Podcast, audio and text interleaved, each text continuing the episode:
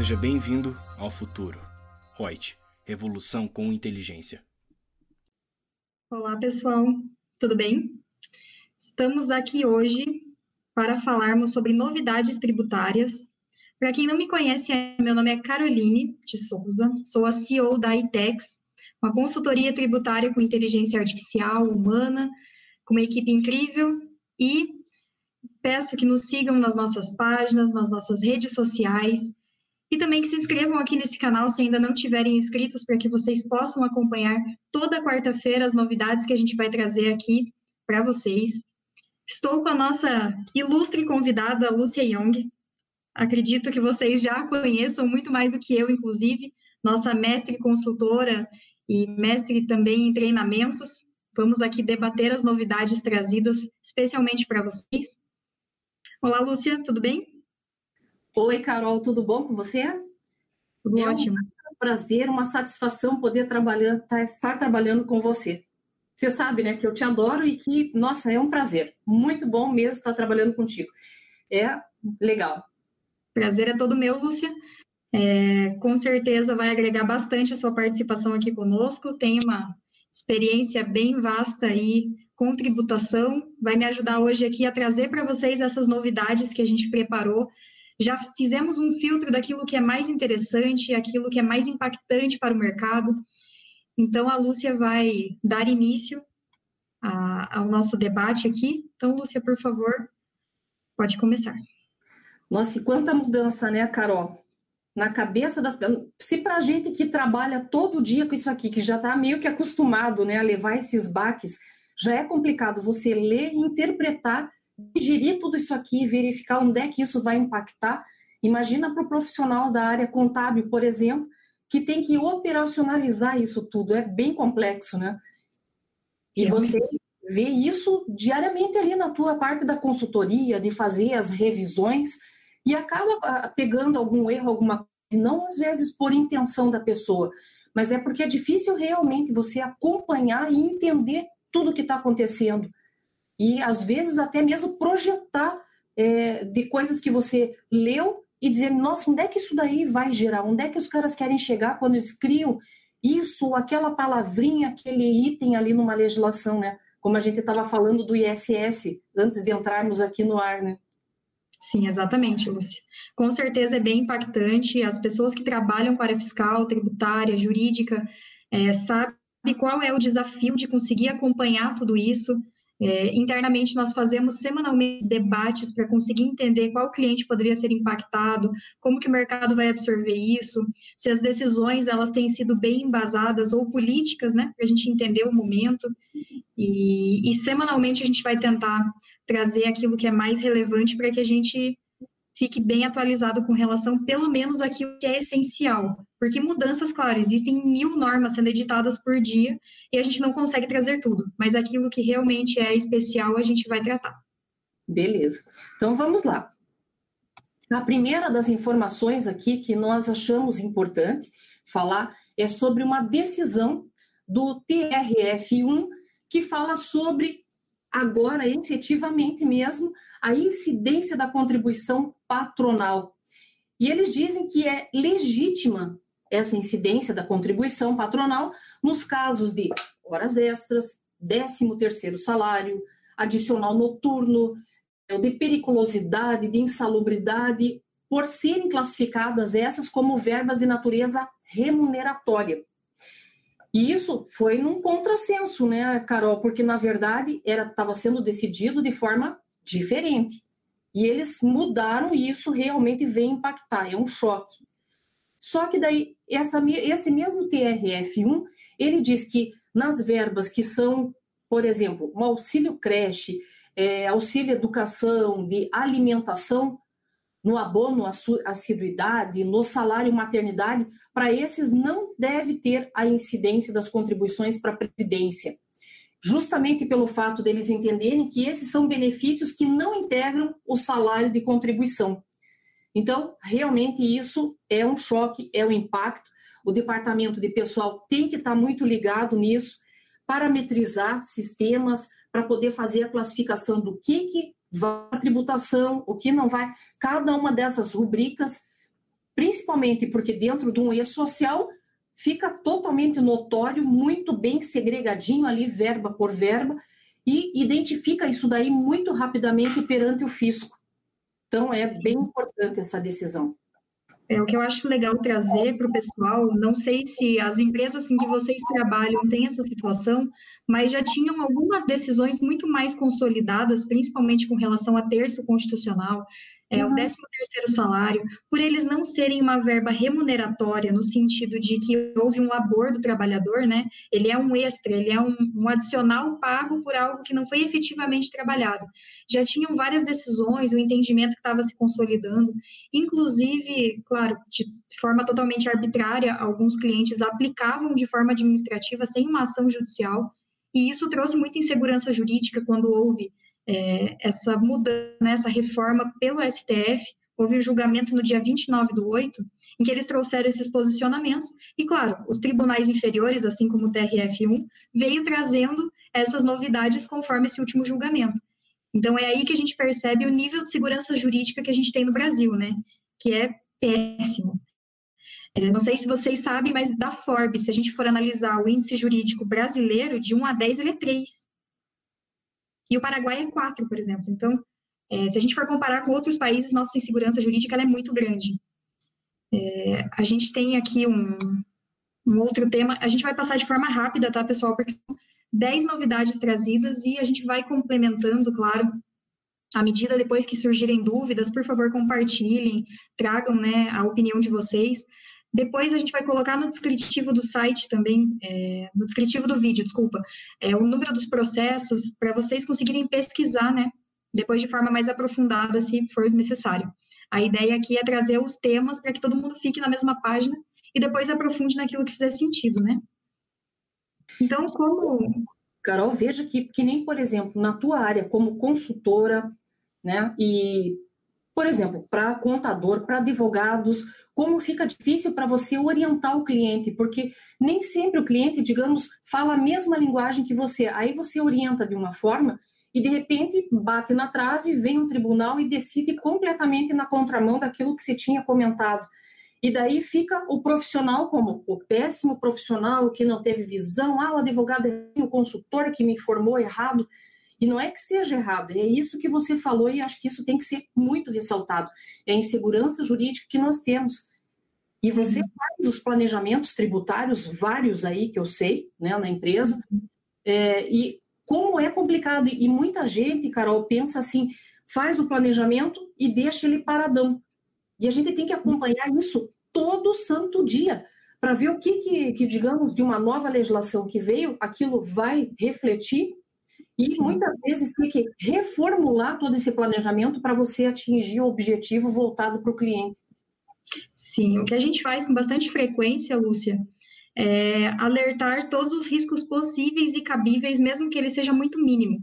Então, quando a gente fala que tem uma decisão ali do TRF, uma decisão do CARF, uma decisão do STJ, a gente fala, olha, esse tribunal aqui, ele tem peso, ele tem é, muita confiabilidade, mas a gente não sabe se o entendimento ele vai ser alterado, se a decisão vai ser reformada. Então, é, vamos seguir aqui com uma medida judicial, aguardar o trânsito em julgado do processo, é, usar a liminar em último caso, a não ser, claro, quando tem repercussão geral, que é o caso da exclusão do ICMS na base de cálculo PIS da COFINS, que aí já tem uma segurança muito maior, né? Não tem nem como comparar.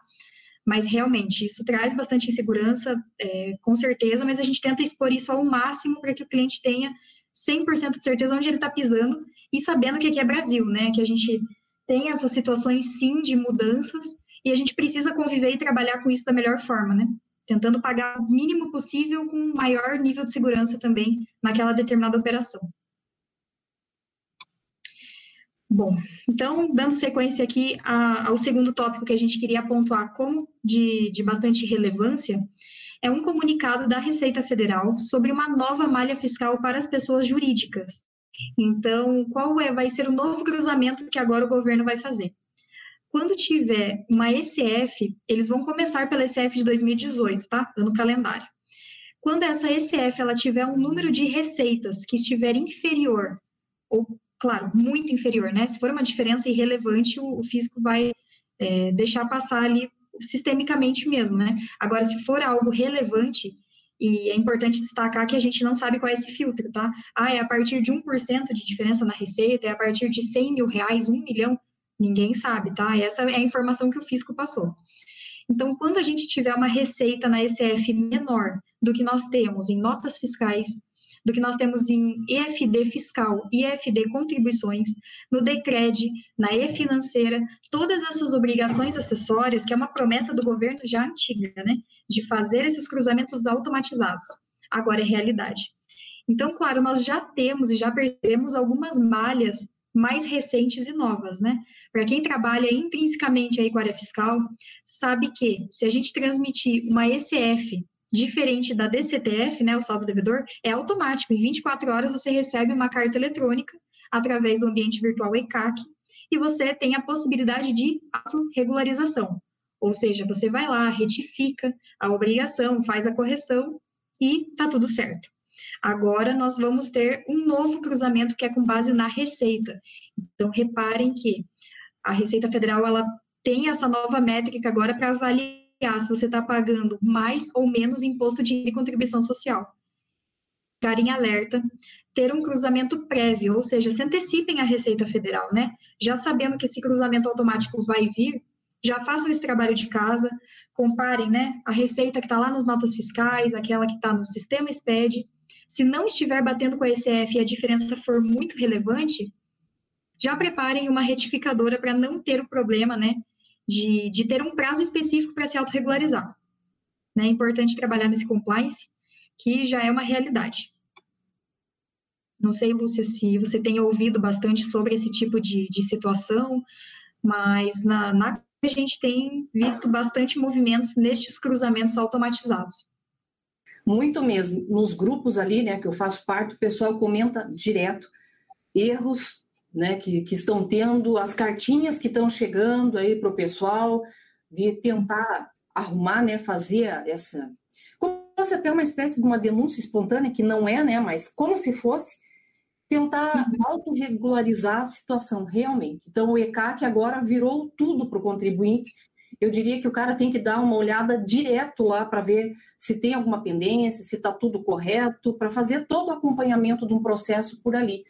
Então, cada vez mais os cruzamentos aí dos, dos SPEDs todos da vida e com outras declarações, porque tipo, o não faz parte do, do projeto do E-Social, mas está tudo intrinsecamente ligado, né? E entre os fiscos que pega federal, estadual, municipal, cada um deles, por causa da emenda constitucional que nós tivemos lá para trás, que diz que um fisco pode é, pactuar com o outro de repassar essas informações então, quer dizer, eu sempre estou falando em cada vez, né, nas lives, cursos, eu falo para o pessoal, gente, você nunca pode dar uma base de cálculo para uma entidade fiscal e querer dar uma engada, uma sonegada ou um erro, qualquer coisa, e para uma outra declaração você dá uma outra informação.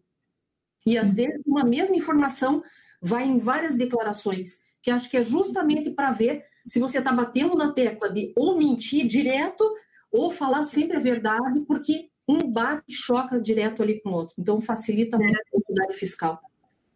Com certeza, você faz total sentido e cada vez o cerco tem se fechado mais, né? Mais, claro. Alguns estados são mais avançados que outros, claro, como Santa Sim. Catarina, por exemplo, que tem o cruzamento lá do Simples Nacional com o cartão de crédito da, e o banco da empresa. Então, ah, você recebeu um valor maior aqui no banco do que você declarou. Então, justifique, né? O que, que é esse valor adicional?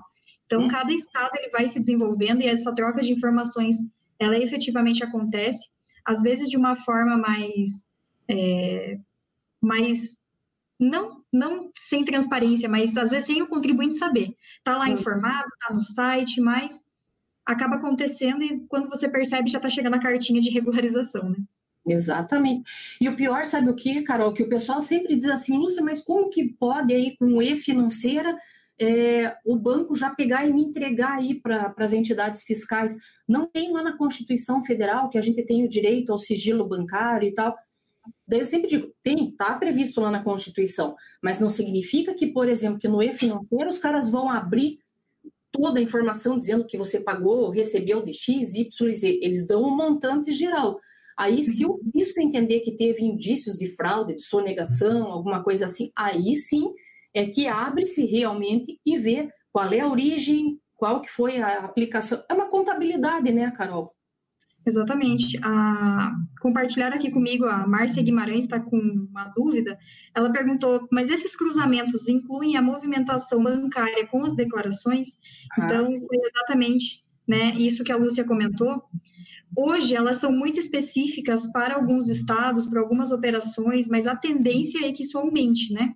Então, igual você comentou, é, hoje ela é mais é, global, não é tão especificada, né, de quem você recebeu, quanto você recebeu efetivamente, mas essa, esse cruzamento já existe, tá? Se vocês quiserem pesquisar, dá uma olhada. Eu me recordo principalmente do estado de Santa Catarina, porque me enviaram a notificação, falaram, cara, olha o nível que tá o cruzamento desse estado. E aí eu fiquei impressionada realmente com o nível que eles estavam já fazendo esse double check, né?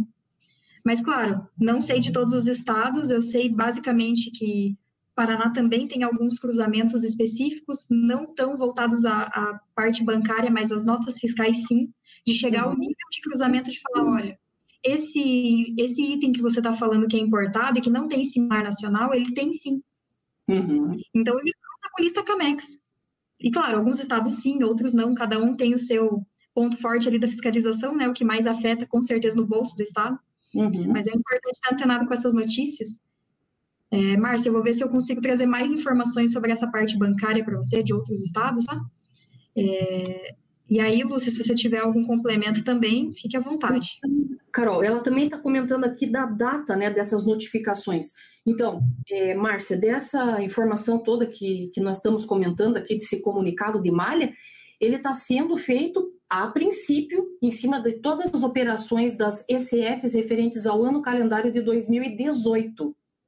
Né? Eles estão começando por ali, então vem e vai. Como tem cinco anos aí para eles fiscalizarem, pode ser que quase estando lá no quase quinto ano, os caras digam: ó, venha cá, Márcia, senta aqui e me explica. Me explica. Por que, que aqui nessa declaração, nessa nota fiscal, você está me dando esse valor por que, que isso não está batendo, digamos, com a tua base de cálculo de PIS e COFINS lá no SPED contribuições e aí por diante.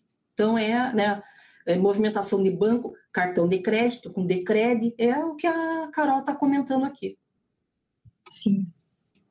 Então, bora para o próximo tema? Próximo tema já é CPRB e que o Supremo, né, o, o, perdão, Supremo, o STJ, ele entende que não incide a CPRB nas operações de venda de produtos para as empresas que são sediadas na Zona Franca de Manaus. Então, foi definido, né, decidido lá pelos ministros, que não tem essa incidência nas operações de venda de produtos para as empresas que são sediadas na Zona Franca de Manaus. Isso porque nós temos lá que ministros se basearam no artigo 4 do Decreto-Lei 288 de 87 e que fala que as exportações de mercadorias que tenham a origem nacional para fins de consumo ou a industrialização na Zona Franca de Manaus, ou ainda exportação para o estrangeiro, serão para todos os efeitos fiscais aí equivalentes a uma operação de exportação brasileira para o exterior. Então, não tem a incidência de CPRB nessas operações, especificamente. Exatamente.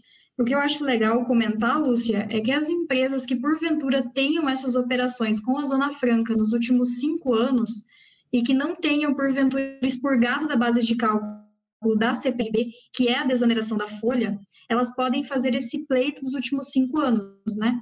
Claro, tem toda uma burocracia, um recálculo, a CPRB ela é declarada dentro do FD Contribuições, tem que retificar a DCTF, tem que transmitir o PER, que é o pedido de restituição ou ressarcimento. Então, tem uma série de procedimentos burocráticos a serem seguidos, mas é possível recuperar aquilo que porventura foi pago a maior.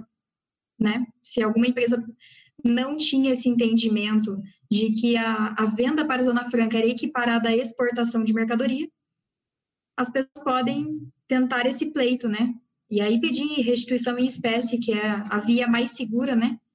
Que aí a Receita Federal primeiro analisa, depois deposita o dinheiro na conta. Então existe essa possibilidade, né? É legal destacar. Vai fazer via perde comp, né, Carol? Exatamente. Uhum. Daí mexe DCDF, mexe né, um monte de declarações. Isso que a gente tem que pensar, que nem a Carol falou, faz a avaliação dos últimos cinco anos para ver se você tem direito, né? Se ah, teve lá a incidência, mas foi indevida. Vamos pedir de volta esse dinheiro, principalmente agora que a gente está precisando de caixa. Só que tem que pensar bem que não é só, ah, vou pedir com perde comp. Não, eu tenho que ver todas as declarações onde eu preenchi que aqueles valores interferiram e ó, retificar tudo aquilo ali para ficar tudo padronizadinho e não ter problema perante o fisco e bater na trave. Exatamente. Esse é um processo que é, normalmente a gente faz na consultoria, é bem corriqueiro, né? Mas normalmente, às vezes, as empresas, quando elas têm um time interno, elas não têm tempo, elas não têm braço suficiente ali para fazer cinco anos de retificações. Então, vamos pegar aí que a DCTF é mensal, a gente tem 60 DCTFs para retificar, a gente tem 60 FDs contribuições para fazer a correção. Então, claro, ao invés de, de fazer interno, se não tiver esse braço suficiente, dá para terceirizar com consultorias como a ITEX ou também com consultorias que sejam da sua confiança. O importante é não deixar o dinheiro ali na mesa, né? Se não é devido, não faz sentido a gente pagar a mais do que aquilo que é justo, né? Bom, dando sequência aqui às nossas novidades, além dessa questão da, da CPRB com as exportações equiparadas, né, quando saem para a Zona Franca de Manaus, nós temos uma outra situação aqui que também traz o assunto das exportações, só que dessa vez aquelas que são indiretas e que porventura um envolvimento com o fundo rural que o fundo rural nada mais é do que aquele imposto incidente sobre a receita bruta da comercialização do produtor rural. Ele substitui a, a cota patronal, né? E aí, esse fundo rural, ele vinha sendo cobrado dessas empresas que têm exportações indiretas, ou seja, elas não exportam diretamente para o exterior, mas elas exportam para as empresas que vão de fato exportar. É muito comum ter operações com tradings, por exemplo, né? porque ela tem o objeto dela é importação e exportação. Então, quando eu tenho essas operações de exportações é, enquadráveis nessas características, eu não preciso pagar o fundo rural. Tanto é verdade que é um assunto que gerou polêmica, algumas discussões, é, e diante da última decisão que veio do setor, administra do setor administrativo, não, do judicial, perdão, a Receita Federal, no âmbito administrativo, providenciou a publicação da Instrução Normativa 1975 de 2020, que veio corrigir alguns pontos dessa parte do INSS para deixar claro que essas exportações não são incidentes para o Fundo Rural. Então, isso nos traz maior segurança, que é o que a gente está batendo bastante, né? Segurança jurídica. Então, quando a Receita Federal se pronuncia, é um alívio, né? Porque já quer dizer que aquela decisão já chegou no administrativo, eles não vão recorrer, não vão discutir, PGFN não vai entrar, né, para pedir algo, algo diferente daquilo que já foi decidido. Então, com certeza, vitória para os contribuintes neste aspecto. Ainda bem, né? Porque a gente só dá umas notícias meio que medonhas aqui, hein, Carol? Quando vem alguma coisa boa, ave. É verdade, Lúcia. Não sei se você tem algo a comentar com relação a esse ponto em específico. Não, é mas isso mesmo. Acho que na mesma linha de raciocínio, claro, né? Se tiver recolhimentos adicionais a maior, com certeza é possível fazer o pleito também, né, de restituição. Se porventura é, não tiver algo específico no Pertcomp Web, lembrando que dá para fazer um processo administrativo escrito também, uhum. né, para quem não conhece esses procedimentos, estão previstos lá na instrução normativa 1717, deem uma olhadinha lá. Então, se porventura tiver essa operação nos últimos cinco anos e pagaram a maior, não tinham discussão judicial, é possível fazer esse pleito conforme o entendimento da Receita Federal. Legal. É, a outra informação também que é bem relevante é em relação à LGPD, ou seja, a Lei Geral de Proteção de Dados, que entrou em vigor aí sexta-feira, dia 18 do 9, super recente. Então, presidente Jair Bolsonaro, ele sancionou um projeto de lei de conversão, que era uma né, medida provisória 959 de 2020, e que agora entra em vigor e nós temos que tomar os, as maiores precauções e verificar o que, que deve ser feito para preservação desses dados, principalmente no setor do departamento de pessoal, E eu tenho visto aí vários artigos, lives que o pessoal está fazendo em relação a esse tema. Então, fica ligado em relação a isso, porque tem penalidade no caso de ter alguma infração a essa legislação, e é uma coisa muito séria, realmente, né, a, esse sigilo de todas as informações. E tem um caso, Carol, que eu vi, que eu li, eu acho que foi na Síntese, que é uma revista jurídica, né, que é da... Edit... Ai, é que é do, faz parte do grupo todo que é da IOB, que agora acho que é A3, né, uma coisa assim, o nome que eles deram, que embutiu tudo. É uma coisa... Era um nome, agora me esqueci o nome, mas também não vinha ao caso. E o que, que eles contaram? Tinha uma, uma jurisprudência ali, um julgado, né? E eu achei aquilo, mas assim, de matar. Em que eles pegaram o currículo dos empregados, uma empresa estava pegando o currículo do empregado e usando para embalar produtos. Você já imaginou? Daqui a pouco, vamos supor lá, eu não sei de que loja que era, porque eu abri, não fui atrás do processo, só vi ali um, um resumo, né? E aí, já imaginou? Vamos colocar uma prática nisso aí. Vamos supor que eu vá comprar copos, e geralmente copos os caras colocam jornal e tal, ou então papel. Já imaginou eu pegar lá da minha loja que eu tenha currículos de vendedores, né? Enfim, lá, de pessoa que quer trabalhar no caixa, enfim, gerente da loja, pegar os currículos e digo, ah, eu já tenho quem eu preciso, está sobrando esses papéis aqui. Pego isso, embalo os copos e mando para tua casa. Aí você tem todos os dados da pessoa ali. Quer dizer, onde está a confiabilidade? Tudo é um absurdo, né? Quer dizer, então, mas precisa ter uma lei para reger esse tipo de situação aí, porque o pessoal não tem um mínimo de bom senso. E acho que isso seria, né? Uma das coisas é o sigilo, é, sei lá, bom, bons, boa forma de comportamento, agir em conformidade com uma ética e que realmente precisa ter uma lei para dizer, ó, você tem que se comportar assim, criatura. Difícil, né, Carol? Sabe o que eu acho muito legal destacar com relação à Lei Geral de Proteção de Dados? Se a gente pegar 5, 10 anos atrás, o volume de dados que a gente tratava não é nem um terço, um décimo do que a gente tem hoje, na era do Big Data. Porque uhum. a gente tem uhum. muita informação, aquelas que a gente quer, até aquelas que a gente não quer, né? Porque é um volume massivo de dados de funcionários, é, de dados empresariais. Claro que a gente trata com muita responsabilidade, mas teve que existir uma lei para dizer o seguinte: olha, como é que você está armazenando esse dado? Como é que você está tratando o dado? Quando você disponibiliza, é por uma rede segura? Claro que, como nós também somos uma empresa de tecnologia, a gente entende a importância de ter uma base segura, de ter um, um sistema todo preparado né, para receber, armazenar esses dados sem perdê-los. Mas, claro, é, hoje a gente tem um volume de informações absurdo, né, sendo tratado de, de clientes, e é com certeza de extrema importância que esses dados sejam utilizados para determinado fim, e não para, por exemplo, é, os dados do funcionário ser usados numa compra, ou usar esses dados para oferecer coisas que ele não está querendo é, receber de ofertas. Então, ela tem uma abrangência bastante grande, né? Tanto para esses aspectos mais é, singulares quanto para esses aspectos empresariais, né? E, Carol, então... agora nessa era de trabalhar home office, você falou bem comentado ali, foi super bem lembrado, o fato de proteção desses dados, do armazenamento. Como que isso está se dando? Será que as empresas estão se tocando em relação a isso aí, do grau de responsabilidade que elas têm? Sim, restringir o número de pessoas que têm acesso àqueles dados, pessoas de extrema confiança. É, tudo isso é muito importante. E acho que é legal ressaltar também que algumas empresas não estão dando muita atenção para essa lei. Eu, particularmente, acredito que é por conta da penalidade ela ser vigente a partir de agosto de 2021.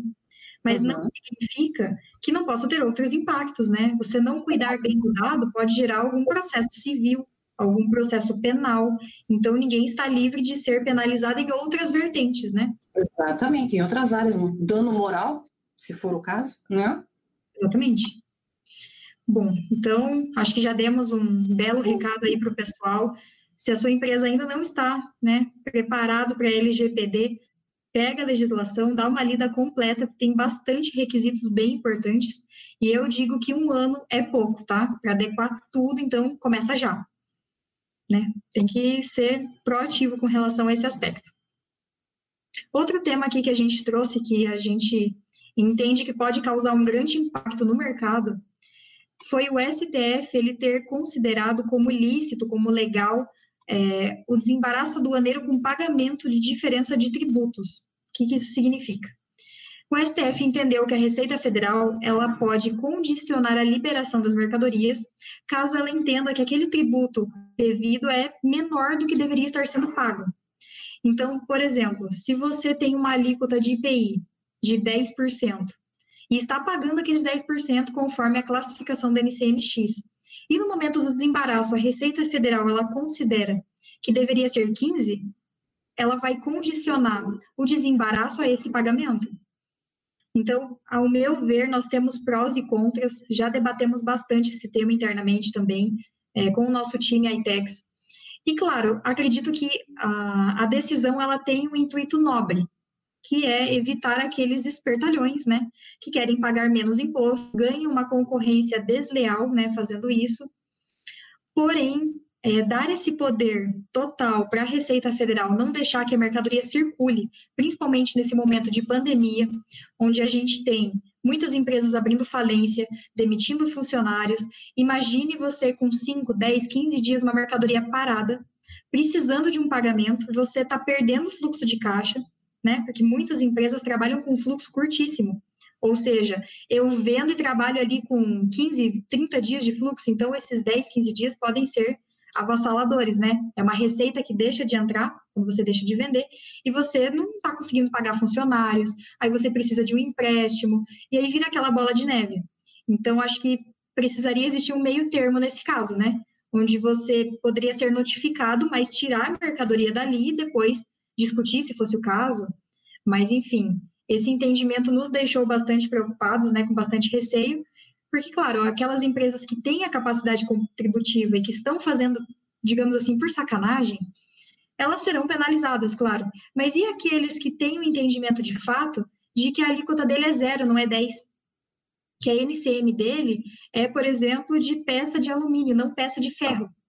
Aí entrar no mérito com o fiscal ali para discutir se aquilo é alumínio ou é ferro, naquele momento fica é muito curto o espaço para você discutir, conseguir liberar a mercadoria.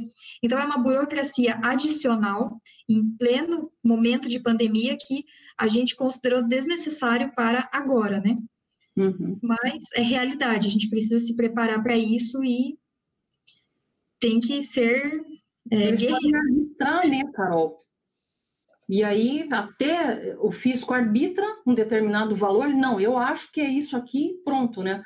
E aí você que tem que provar, e daí todo esse processo e tudo, enquanto isso a mercadoria passa parada, e daí você, claro, vai ter que desembolsar para poder tirar a tua mercadoria e fazer valer aquele teu entendimento.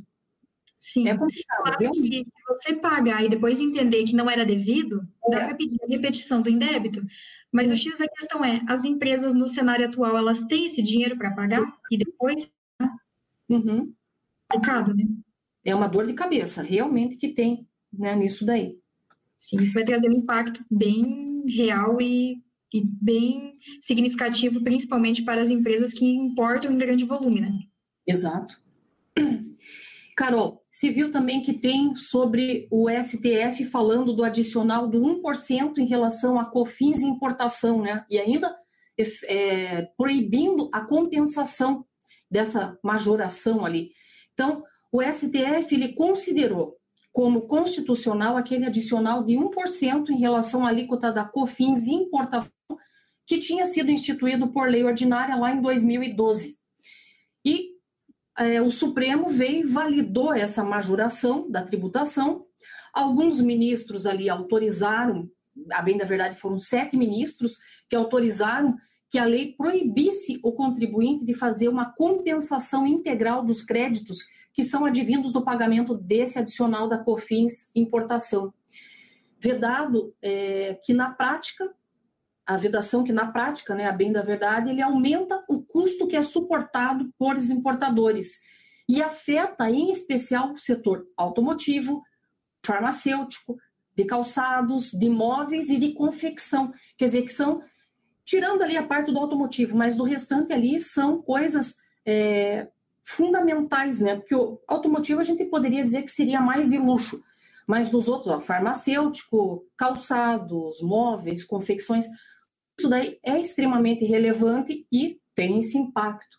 Então, não adianta mais recorrer disso daí. Esse 1% a mais da COFINS da importação é lícita, não tem mais é, discussão em relação a isso. É mais é. carga tributária para o contribuinte.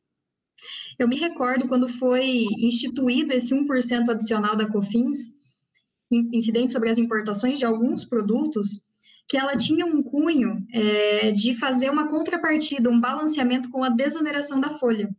Então, a desoneração tirava né, um pouco de arrecadação do, do governo e 1% colocava a arrecadação no lugar de volta.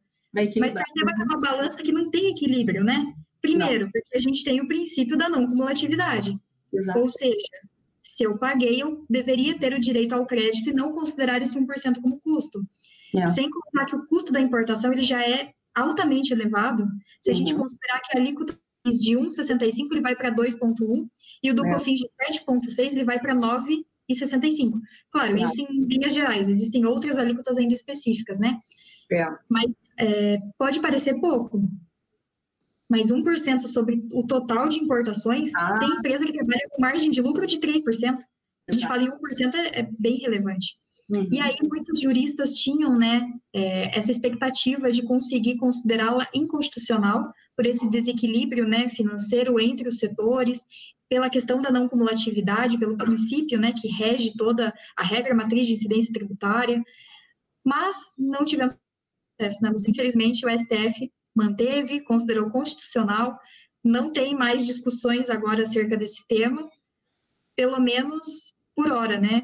A gente tem essa decisão e, como veio do Supremo Tribunal Federal, fica bem mais difícil de defender, né? Não tem muito para onde correr. É, novamente, eu, aí eu já vejo ela como sendo uma, um julgamento político, né, Carol? Não tanto é, pautado pelo direito, mas questão política, econômica realmente, que é para arrecadar. Porque imagine se eles dizem que seria inconstitucional ter que voltar tudo isso daí e ter que pagar isso para os contribuintes. Olha Exatamente. o que ia dar no caixa. Sim, e a gente tem visto um movimento muito político nas decisões do STF nos últimos julgamentos. É. Inclusive, o próximo tema que eu trago, a gente considerou os votos 100% políticos, os que foram contrários, porque tinha tudo para dar certo é, o julgamento a favor dos contribuintes e, bem no fim, bateu na trave, que foi a, a discussão sobre a constitucionalidade das contribuições sobre a folha de salário quando destinadas ao SEBRAE, ao ABDI e à APEX. Então, essas contribuições nós chamamos de terceiros, né? E quando a gente paga ela sobre a folha, ela tem uma base de cálculo que já era pré-definida na Constituição Federal. Então, a Constituição, quando ela teve uma emenda é, lá em 2001, ela falava que as contribuições elas poderiam ter como base, né, essas destinadas a terceiros, uma base restrita, era faturamento, receita bruta, tinha, eu não lembro agora exatamente quais eram os roles, mas salário não estava lá. E aí, nas decisões, os votos foram, assim, não, não foram legalistas, eles tiveram o cunho de falar, olha, olha o impacto que isso vai causar, porque o sistema, é, ele funciona bem, mas não é uma questão de funcionar bem, é uma de segurança jurídica, de legalidade, de aplicar aquilo que está escrito na Constituição Federal, que é a norma mãe de todas as outras, né? Que deveria ser seguida acima de tudo. Então, é, eles pegaram uma brecha onde estava escrito poderão ser é, recolhidas sobre as bases de cálculo X, Y, Z, e esse poderão eles falam, não, isso aqui é simplificativo, ele poderia ser sobre folha de salários também. Então, isso realmente traz um peso de insegurança bastante grande. Mas, claro, a gente é, perdeu, né, com relação a essa decisão no STF, mas ainda temos a, a limitação dos 20 salários mínimos como base para essas contribuições de terceiros, que tem bastante respaldo legal, tem bastante decisões favoráveis nos tribunais inferiores, e a gente está com uma expectativa bem alta de, pelo menos, limitar essa tributação, que já foi uma aberração, né? Ter uma decisão tão contrária ao que está escrito de forma tão clara na Constituição Federal. É, eles fizeram a tal da interpretação extensiva em cima disso, né? Quando você fala poderão, né, eles não estão restringindo a ser só faturamento, receita, papapá, né? acho que eram umas cinco classificações de base que eles davam, e realmente salário não estava ali. Né? E daí eles fizeram essa leitura extensiva, né, em conformidade, e aí, claro, com a intenção realmente de arrecadar. Exatamente. E assim, claro que é, o sistema funciona, os terceiros, se a gente for olhar o SESI, o SEBRAE, funcionam, mas assim, teria que ter uma base legal anterior para essas cobranças, mesmo que fosse restringir, né, daqui para trás, ter um cenário daqui para frente, talvez uma nova legislação, uma nova reforma na Constituição, mas pelo menos agora resta a discussão, né, para quem tem ação no sentido de inconstitucionalidade dessas verbas, agora tentar limitar o salário de, de 20 salários mínimos para é, recuperar aquilo que foi pago a mais, né? Ainda tem essa possibilidade. Perfeito.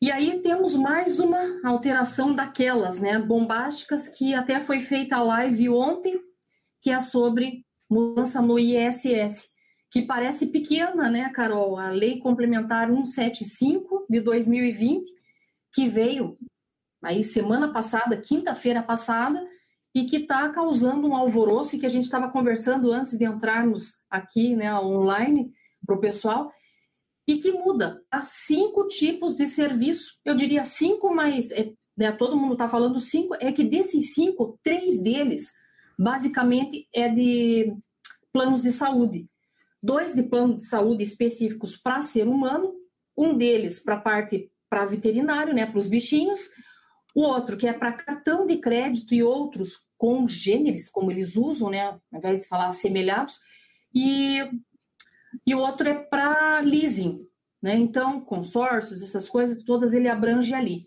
Só para esses cinco tipos de serviço, que tem gente que já está dizendo que está aplicando sobre tudo, não é. Então, primeiro, ele fez uma alteração na Lei Complementar 116 de 2003, que é a lei matriz aí que traz sobre o ISS, que já havia sofrido é, uma alteração por uma outra lei complementar e agora veio essa 175. E o que, que ela diz? Que regra, a regra geral do ISS é que eu devo, eu como contribuinte prestadora de serviços, a regra geral é que eu tenho que pagar o ISS no local do meu estabelecimento. Isso é regra básica. E aí tem as exceções, 20 e poucas exceções lá, em que eles dizem que daí o ISS deve ser devido no local aonde eu for prestar o serviço. Tipo, construção civil, vamos supor. E aí, tá, vou lá na localidade, eu tenho que ver na lei local se meu serviço consta na lista, se constar, eu tenho que ver qual é a alíquota que vai variar dos 2% a 5%, recolher para aquela localidade e eu recolho aqui, aonde eu tenho a minha empresa. E o que, que eles vieram colocar? Para esses cinco serviços, eles disseram que aí é o tomador do serviço.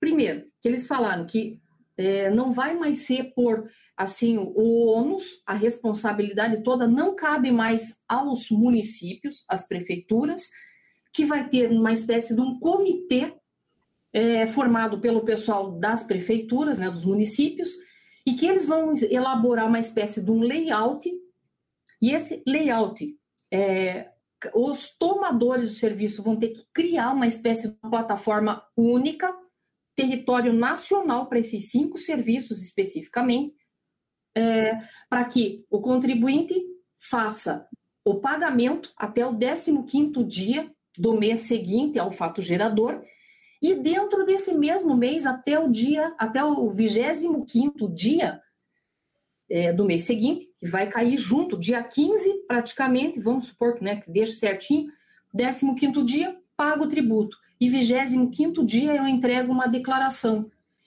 Vai caber o ônus para o município, para a prefeitura, a única coisa é analisar a legislação, a base de cálculo, é, enfim, é isso que cabe à prefeitura. Ao tomador do serviço, que vai ser o, entre aspas, contribuinte de fato ali da operação, ele que vai ter que arcar com tudo. Então, é, com isso, ontem até comentei na live que eu tinha assistido um professor, advogado, excelente. Ele falou 14 minutinhos, mas assim foi uma lição, porque ele fez um tipo de um resumão geral.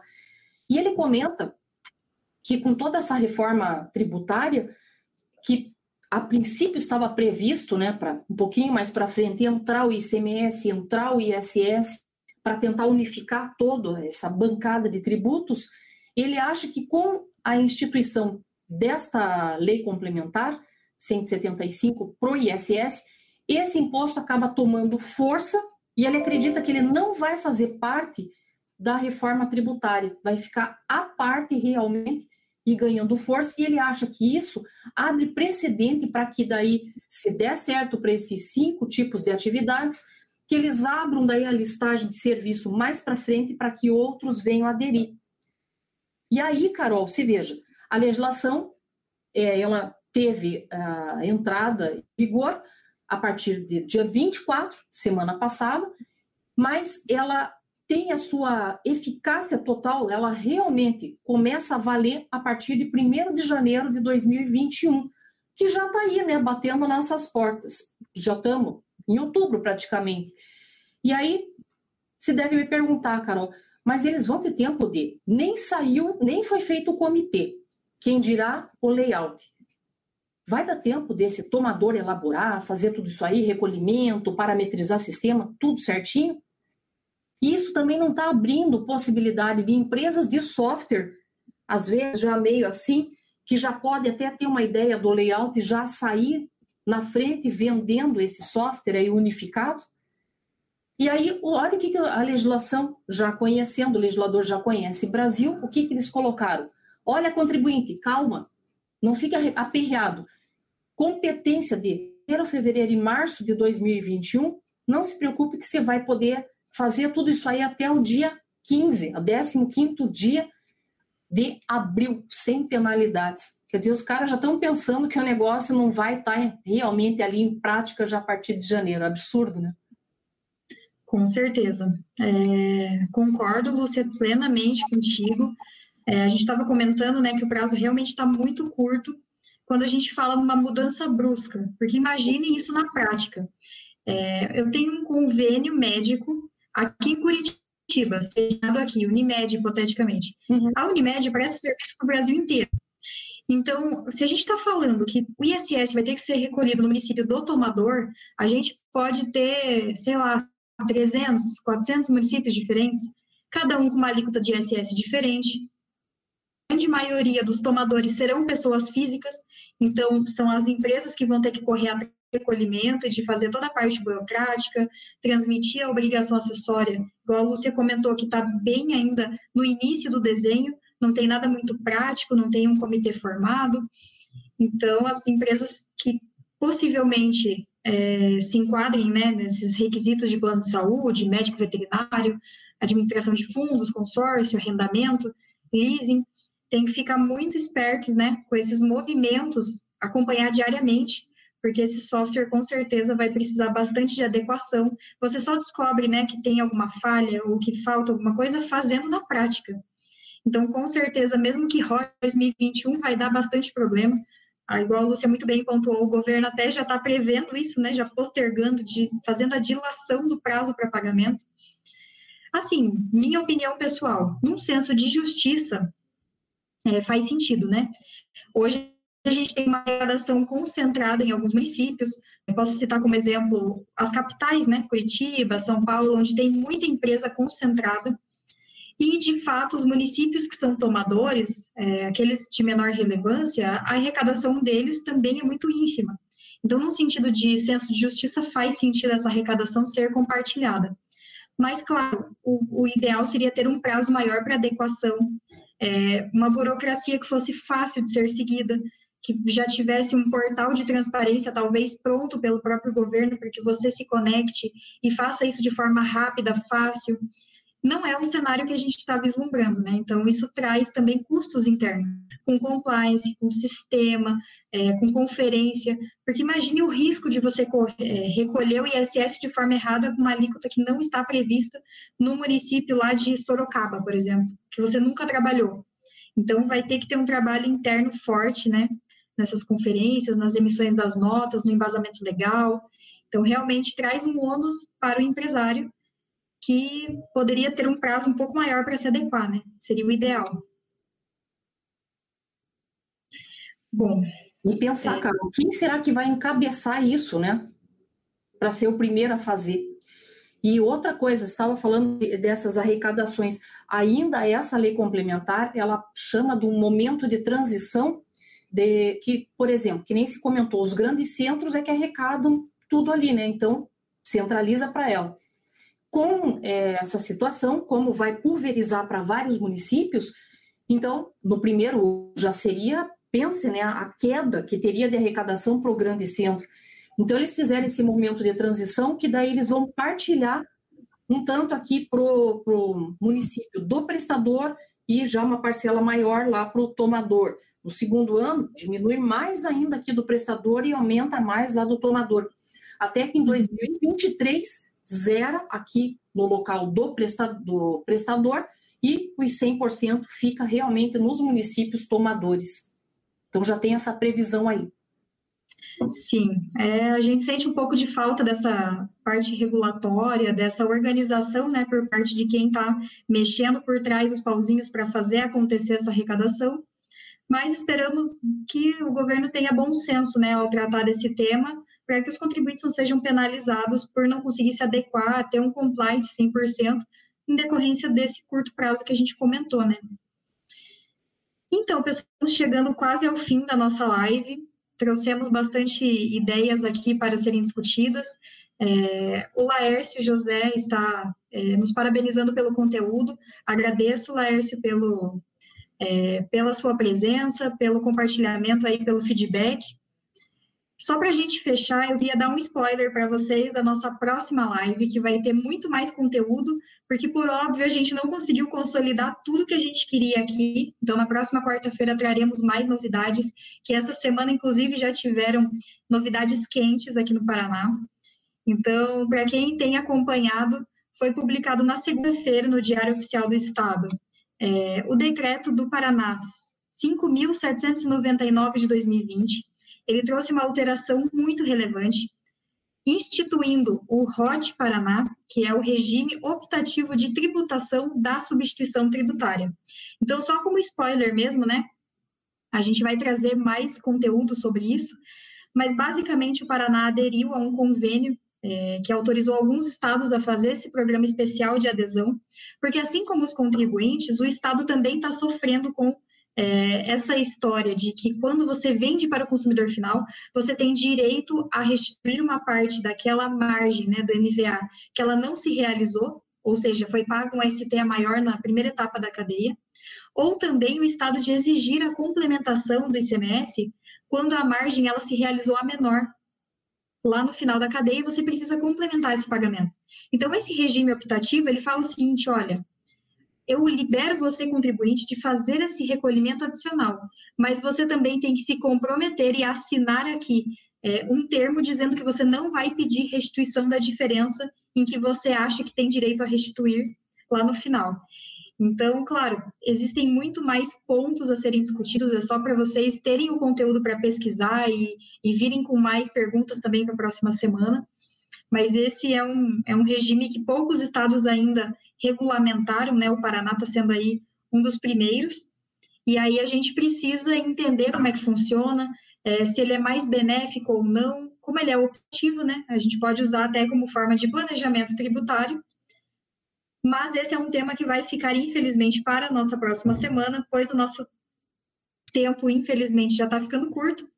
É, quero deixar aqui meus sinceros agradecimentos à Lúcia pelo compartilhamento, pela parceria, por todo o conhecimento que ela sempre dissemina aqui com todos.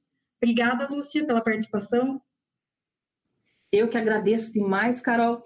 E só lembrando que ainda teve mais uma coisinha que acho que a gente vai ter para falar na próxima aí, que também em relação ao regulamento do ICMS Paraná saiu hoje, Carol, é, decreto 5.800 também, trazendo alterações aí, fala na parte de veículos para pessoas com é, deficiência física, algumas isenções, enfim, é meio grandinho ali, né? Ele veio trazendo várias alterações aí no regulamento. Então, fica atento também que mudanças estão vindo aí, a gente tem que ver quando é que entra em vigor e tudo para não deixar passar nada, né? E só tenho que agradecer muito aí pelo convite, me coloco à disposição sempre que você precisar, Né? É um prazer estar trabalhando aqui com você, mesmo. Eu que agradeço, Lúcia. E com certeza a gente vai trazer na próxima live também desse, dessa última alteração do regulamento. A gente vai destrinchar e trazer aqui aquilo que é maior, é, aquilo que tem maior relevância, né? E quero pedir novamente para que vocês que ainda não se inscreveram aqui nesse canal, que se inscrevam, acompanhem a nosso, nossa página é, do YouTube. Esse vídeo também será transformado num podcast para que vocês consigam nos acompanhar. E, Lúcia, muito obrigada. Se eu esqueci de alguma coisa, pode complementar. Acho que é isso, né? É isso aí. Muito obrigada, então, tá... e obrigada a você, Carol. Obrigada a você, Lúcia. Obrigada aí, nossos ouvintes. E é, acompanhe, na próxima semana estaremos juntos de volta. E é isso. Obrigada.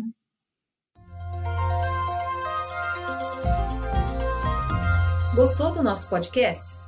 Acesse youtube.com/royt_aí e assista a versão em vídeo. Deixe seu like, compartilhe com seus amigos e se inscreva no nosso canal. E não se esqueça de ativar as notificações para acompanhar nossos conteúdos semanais. Aproveite! Até mais!